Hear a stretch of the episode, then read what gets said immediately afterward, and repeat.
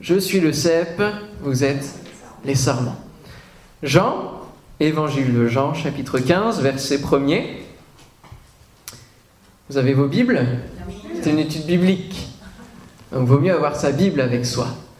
Ne serait-ce que pour euh, entourer, surligner ou suivre la lecture, répondre aux questions que je vais vous poser, puisque c'est une étude biblique et nous allons étudier ensemble.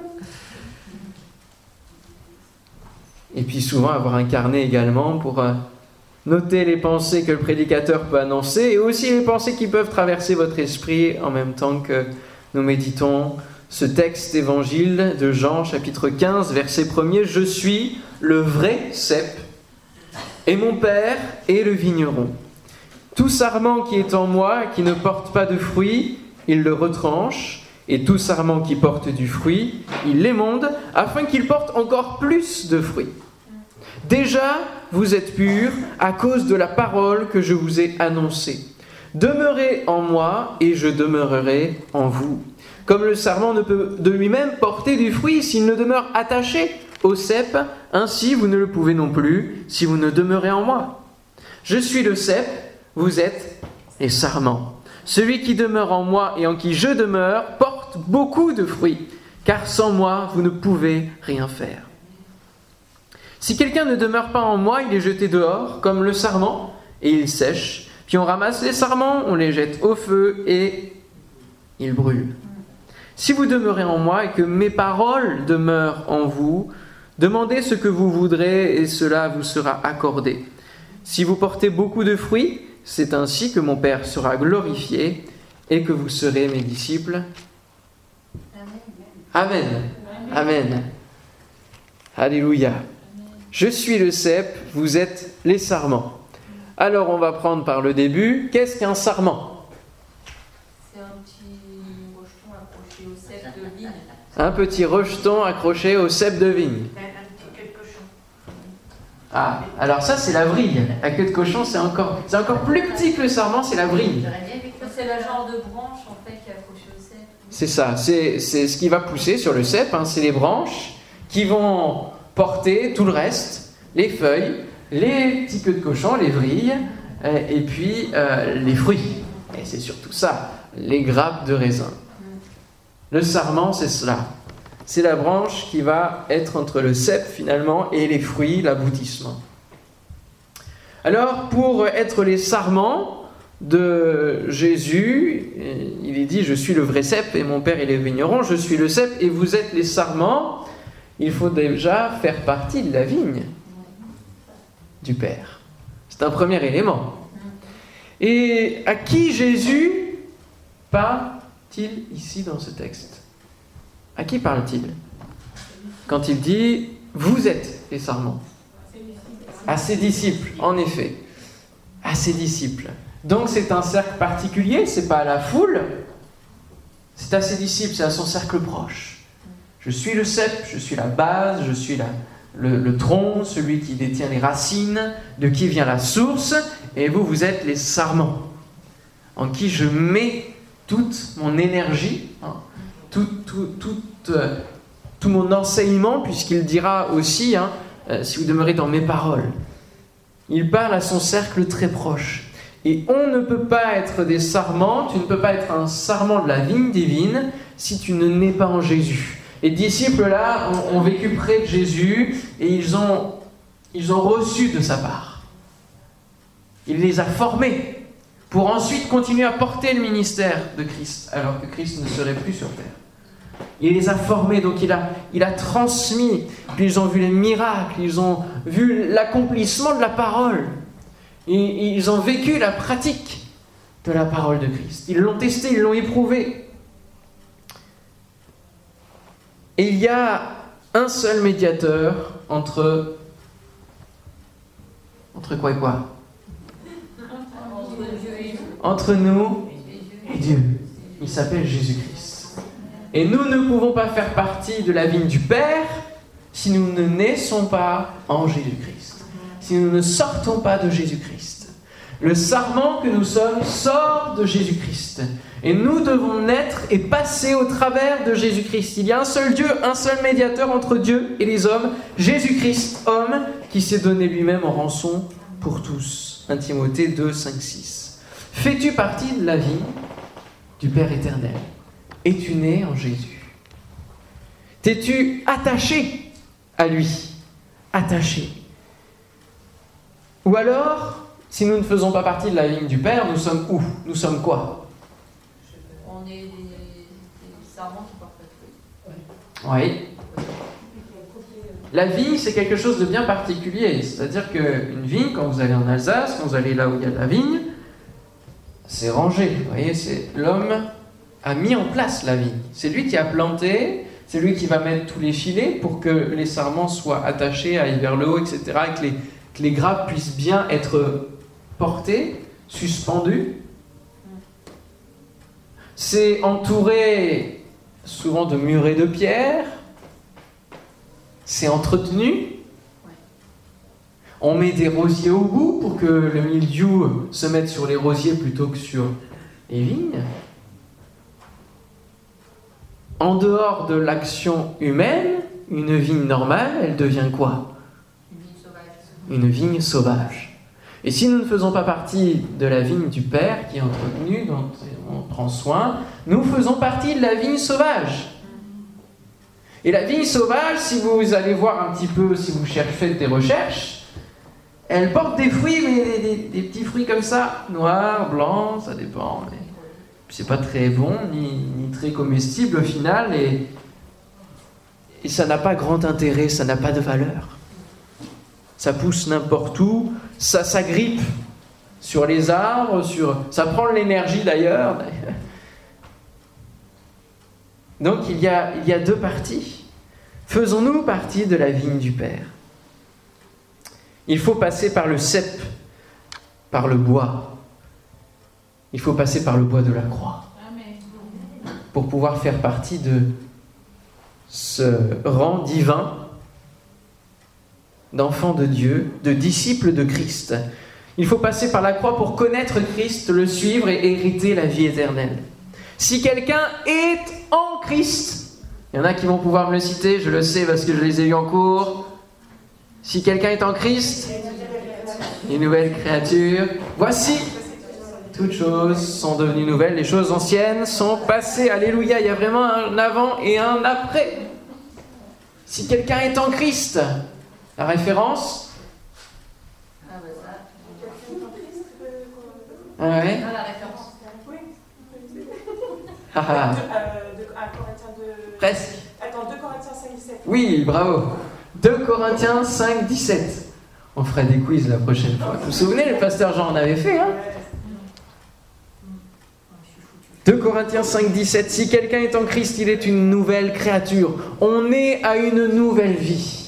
Voilà notre nouvelle vie de sarment qui va porter du fruit. Ce n'est pas une adhésion, c'est une relation. Ce n'est pas une apparence, c'est une expérience. Alléluia.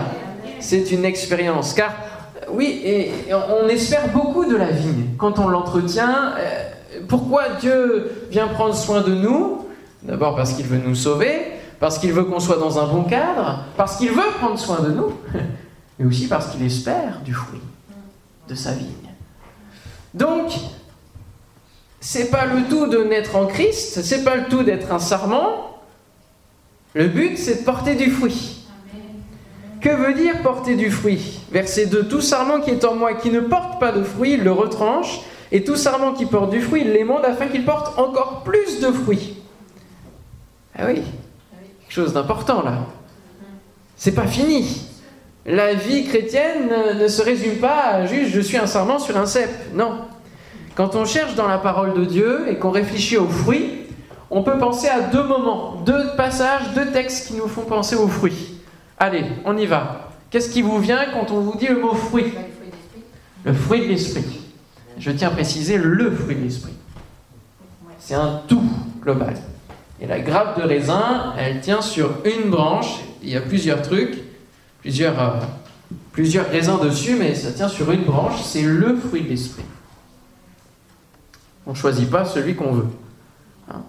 C'est un et seul, et on doit le prendre en entier. Si je vous demandais de me, les réciter. La tempérance. tempérance. Bénignité. Bonté la paix. L'amour, oui. La joie. La douceur. ou la patience. La maîtrise de soi, on l'a dit. Et le dernier. Ouais. il y en a un que j'ai dit, la patience. Du coup. Et la fidélité. Fidélité. Et ça se trouve dans quel passage? Galates 5, 22. Galates 5, 22, en effet. Ok. Il y a ce passage-là, donc c'est un tout. Et, et c'est bien de lire le fruit de l'esprit, et c'est bien de lire ce qu'il y a un petit peu avant. Ce qu'il y a un peu avant, ça s'appelle les œuvres de la chair. Vous avez en, mis en, en différence, là, par l'apôtre, le fruit de l'esprit et les œuvres de la chair. Et quand on lit l'un et l'autre, on se rend compte de la différence de ce qui se produit. Quand on reste dans la vigne sauvage, il y a les œuvres de la chair. Oui, il y a du fruit, mais c'est un fruit mauvais, c'est un fruit qui, qui est nauséabond. Tandis que quand on est à la vie de Dieu, il y a le fruit de l'esprit. Et ça, ça doit rayonner tout autour de nous. Amen. Tout autour de nous. Et celui qui nous inocule donc ces choses-là, ce caractère-là, c'est le Saint-Esprit, puisque c'est le fruit de l'Esprit. Et le Saint-Esprit, c'est comme un peu celui qui est l'agent qui, qui va faire couler la sève entre le cep et le sarment. Deuxième passage auquel on peut penser en parlant du fruit.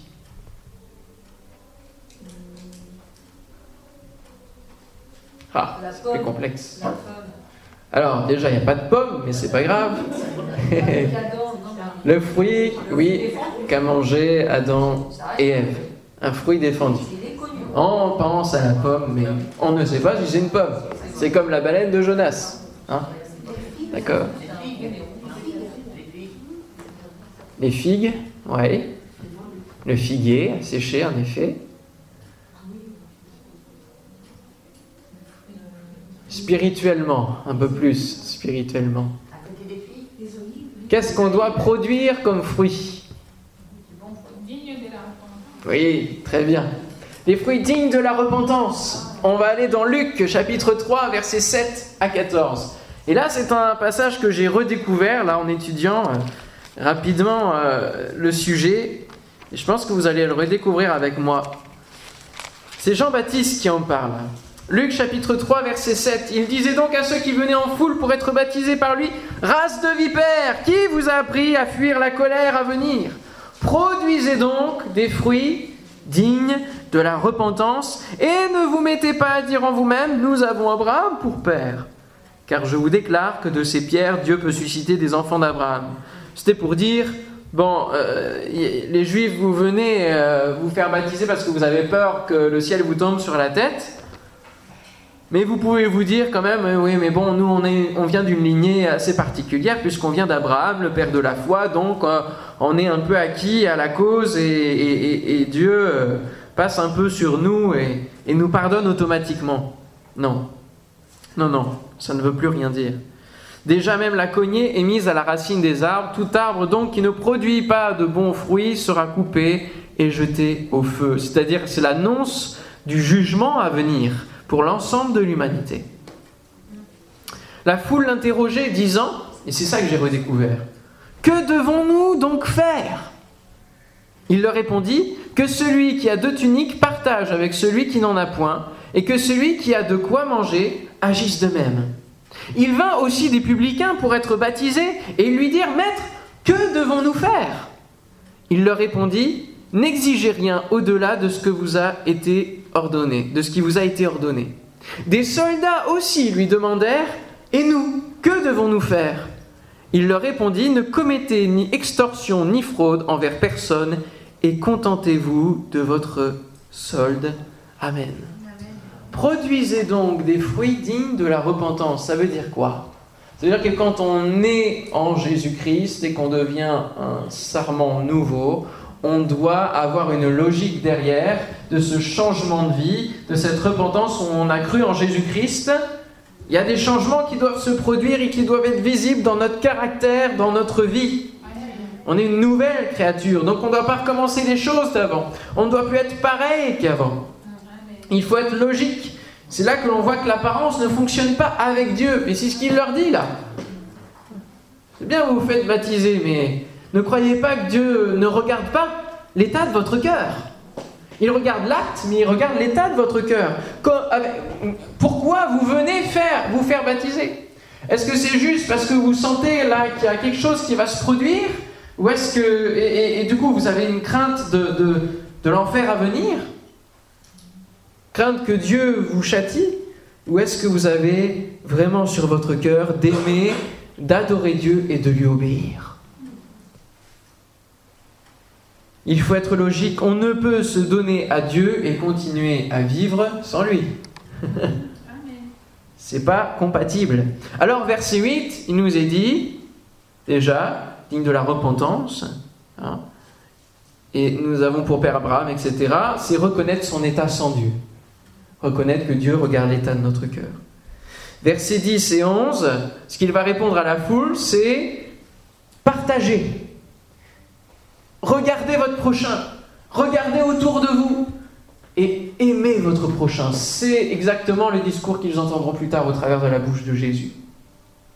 Aidez notre prochain. Ça, c'est un autre fruit que nous devons développer dans notre vie. Alors que peut-être nous pensions à nous euh, les autres fois, sans Dieu, nous pensions qu'à nous-mêmes, l'égoïsme était là bien présent. Là maintenant, euh, le, le nouveau sarment va porter du fruit en aidant le prochain en, faisant passer le prochain avant nous-mêmes. C'est un tout autre discours que Jésus amène. Il dira dans le sermon sur la montagne, vous avez appris que, voilà, la loi mettait des limites. Même dans l'aide au prochain, quelque part, il y avait, il y avait un devoir de faire ceci. Mais vous restiez dans le devoir. Maintenant, vous allez aimer vos ennemis. Ce n'est plus une question de devoir, c'est une question d'état de cœur. C'est une question d'attitude, de disposition. Et ça, c'est des nouveaux fruits à porter. Et dans un Jean, je vous fais parcourir un peu la Bible ce soir, mais c'est important, ça ne peut que nous faire penser à cela. Un Jean 4. Un Jean 4. Où il est parlé justement de l'amour.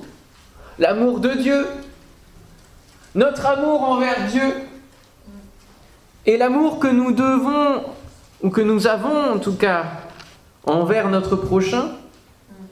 1 Jean 4, verset 16, il est dit, nous, nous avons connu l'amour que Dieu a pour nous et nous y avons cru. Dieu est amour. Et celui qui demeure dans l'amour demeure en Dieu. Et on, a, on retrouve là la connexion avec Jean 15 dans le verbe demeurer. Tel il est, tel nous sommes aussi dans ce monde. Et oui, parce que tel il est le cep, tel nous sommes, nous ne pouvons pas être différents, nous avons le même ADN. C'est en cela que l'amour est parfait en nous.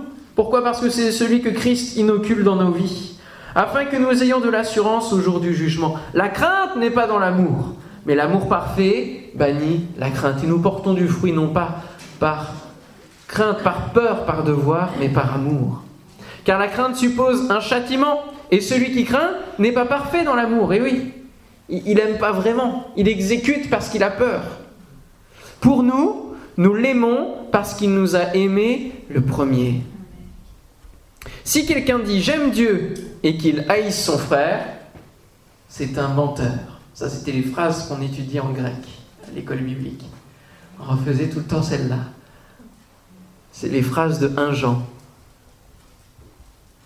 Car celui qui n'aime pas son frère qu'il voit, comment peut-il aimer Dieu qu'il ne voit pas? C'est très fort.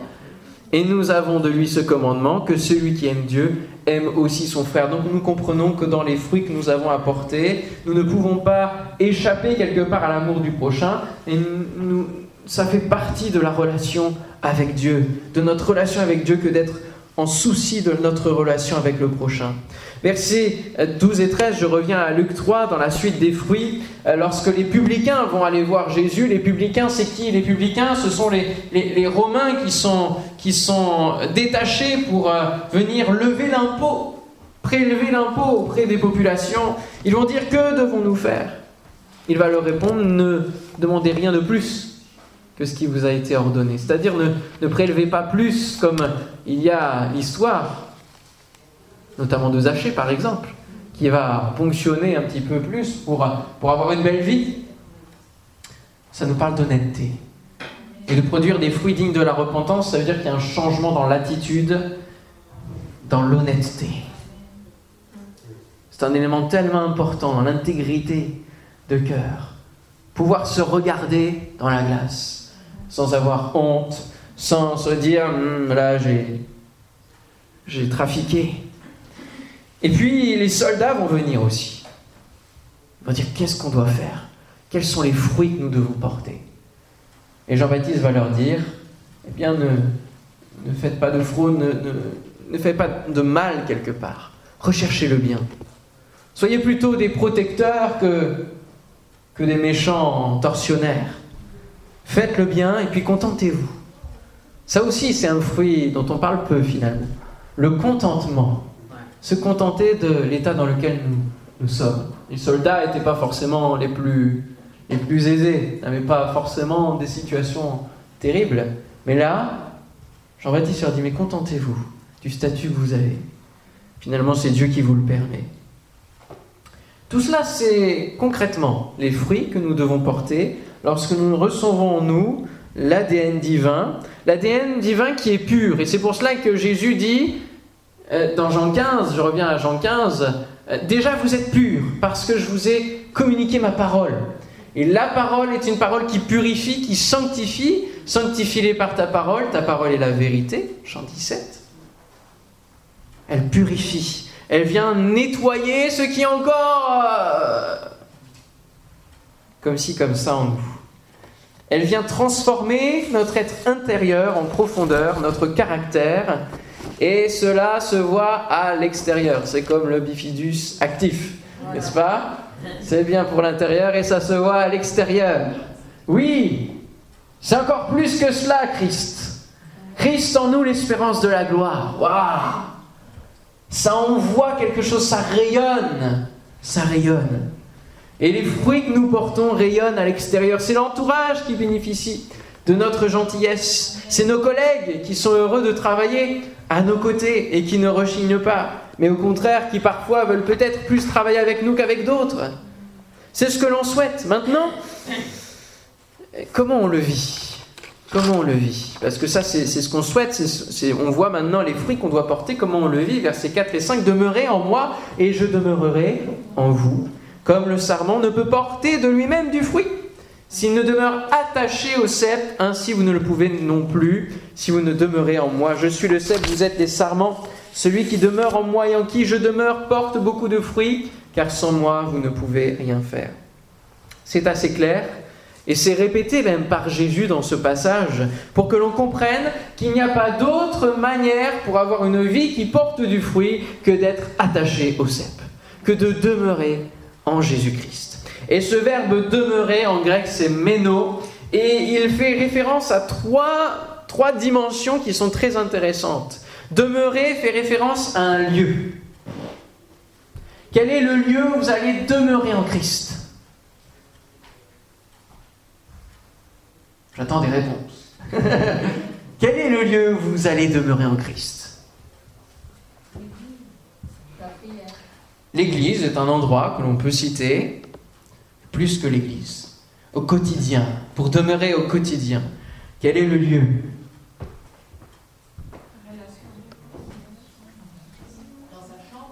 Sa chambre. Oui. La chambre, ou en tout cas le lieu où vous avez construit votre rendez-vous personnel avec Dieu, là où vous pouvez fermer votre porte votre war room, votre chambre de prière, de guerre, là vous allez vraiment vous attacher à lui dans vos moments de détresse, comme dans vos moments de bénédiction, vous allez dire tout me vient de toi. Alléluia.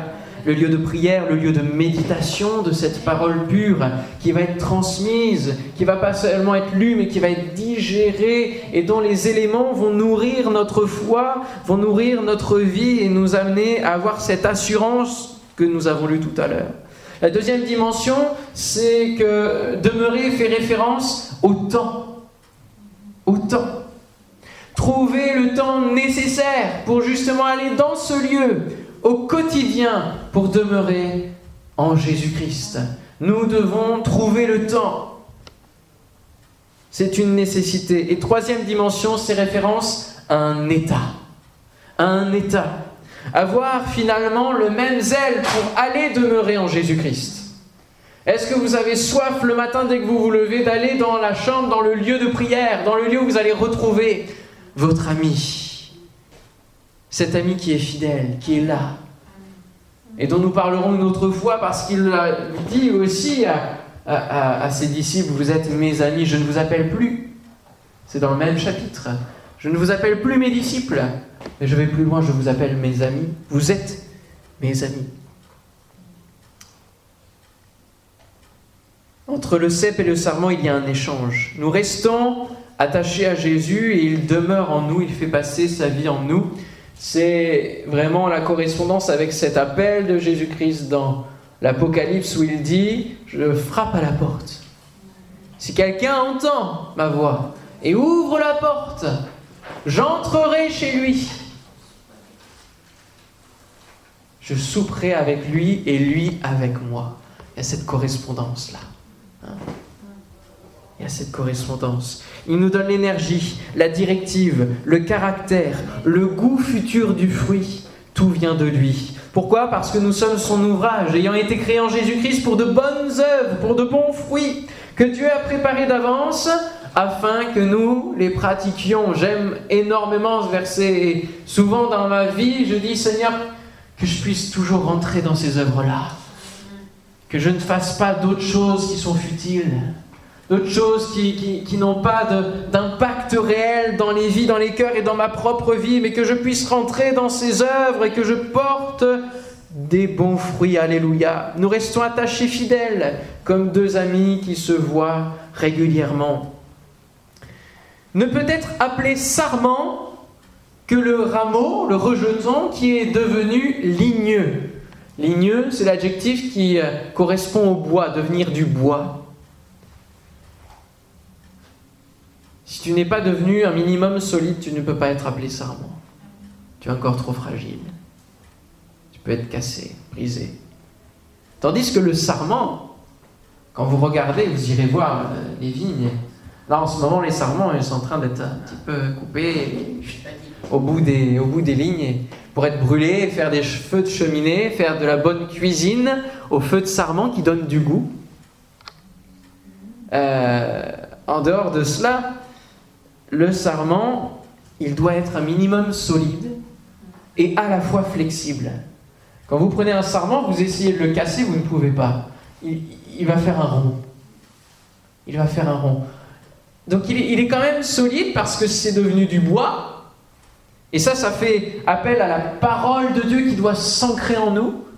On doit avoir une solidité qui doit s'installer de plus en plus au travers de la parole que nous méditons au quotidien, mais en même temps nous devons rester flexibles, avoir une élasticité qui vient, elle, de notre disposition de cœur par rapport à la volonté du Père qui veut nous mettre dans telle telle situation pour que nous puissions grimper et produire du fruit. Et ça, c'est être malléable entre les mains du Père pour accomplir sa volonté avant la nôtre.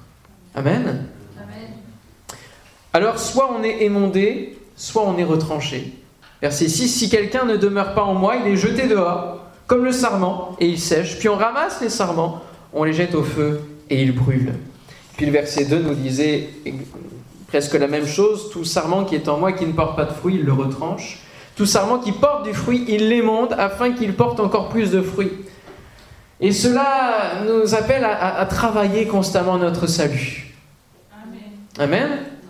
Travailler avec travailler à votre salut avec crainte et tremblement, nous dit l'apôtre. En effet, quand on réfléchit, le vigneron, il ne peut pas tirer sur le sarment pour qu'il pousse.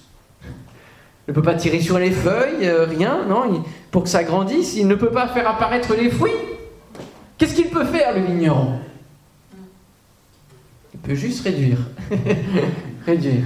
Mettre sur les, les filets, je sais pas, ça doit avoir un nom particulier. Et puis il peut, il peut juste réduire. Alors soit il les monte, c'est-à-dire qu'il coupe un peu, pour que ça repousse encore et qu'il y ait du fruit qui, arrive en abondance, encore plus que si on n'avait pas coupé. Soit il retranche, c'est-à-dire qu'il coupe complètement entre la jonction entre le cep et le sarment. Et il n'y a plus du tout de sarment. Donc soit il, il, euh, il, retire pour performer le sarment. Et ça, ça fait penser à quoi? Les mondages dans notre vie. Ah, c'est les, les, difficultés. Ouais, les épreuves. Les épreuves de nos vies qui sont permises par Dieu pour que nous puissions porter plus de fruits, pour que nous apprenions des leçons de vie et que les fruits puissent être mis au travers de gens que nous allons rencontrer, que nous allons pouvoir comprendre parce que nous avons vécu la même chose qu'eux et que nous allons pouvoir accompagner et porter des fruits dans leur vie par notre propre expérience. On peut se dire, mais Seigneur, moi je porte beaucoup de fruits. Pourquoi j'ai des épreuves? Seigneur, je te sers. Pourquoi j'ai des épreuves? Seigneur, je suis fidèle. Pourquoi j'ai des épreuves? Et sa réponse, oui, c'est cela. C'est moi qui permets. Parce que j'ai des objectifs encore plus grands de productivité. Pas toujours facile à comprendre et à visualiser quand nous sommes au cœur de l'épreuve, mais pensons à cela. Pensons à cette parole.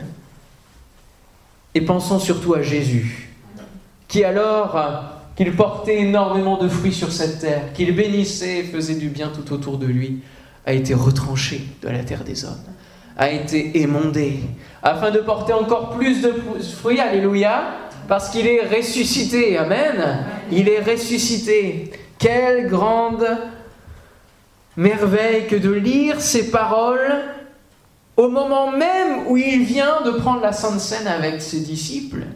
Il est à la veille de la croix. Là où le vin qu'ils vont boire va représenter le sang le vin, la vigne. Il fait le, parallèle, il, emploie cette image. Nous sommes émondés afin que le fruit que nous portons puisse toujours rappeler ce que Christ a fait pour nous. Que nos fruits puissent avoir le goût de la croix, avoir la bonne odeur de Christ. Ce qu'il a fait pour nous, pour l'humanité, et finalement amener les autres à croire à leur tour. Sinon, il va retrancher parce que rien ne donne sur le sarment, c'est une vie qui ne produit aucun fruit. Cela nous fait penser à l'anecdote dont on a parlé tout à l'heure sur le figuier qui ne porte pas de fruits. On peut être un bel arbre plein de feuilles, un beau sarment caché même par les grandes feuilles de vie.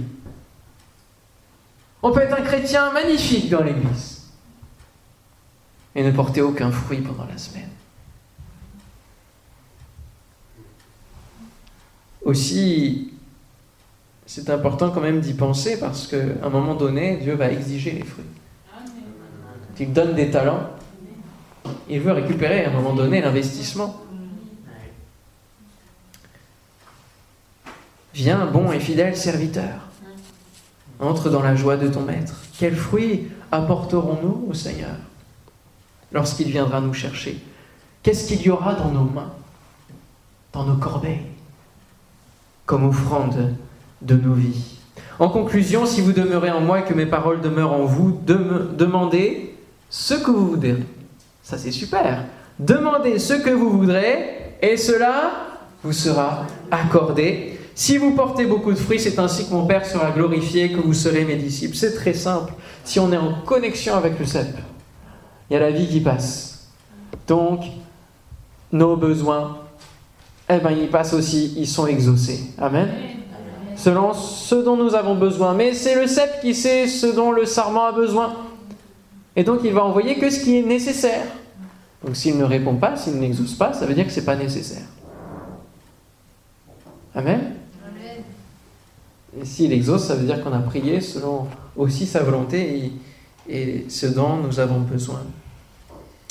N'oublions pas que nous ne sommes que des sarments pas autre chose. Et donc la gloire, elle est pour le vigneron. C'est de lui dont on va dire il a bien entretenu sa vie. Il a bien pris soin de sa vie. Ce vigneron-là, oh, le fruit qu'il a, vous verriez le vin que ça donne. C'est celui qu'on pourra servir aux, noces de l'agneau. Amen.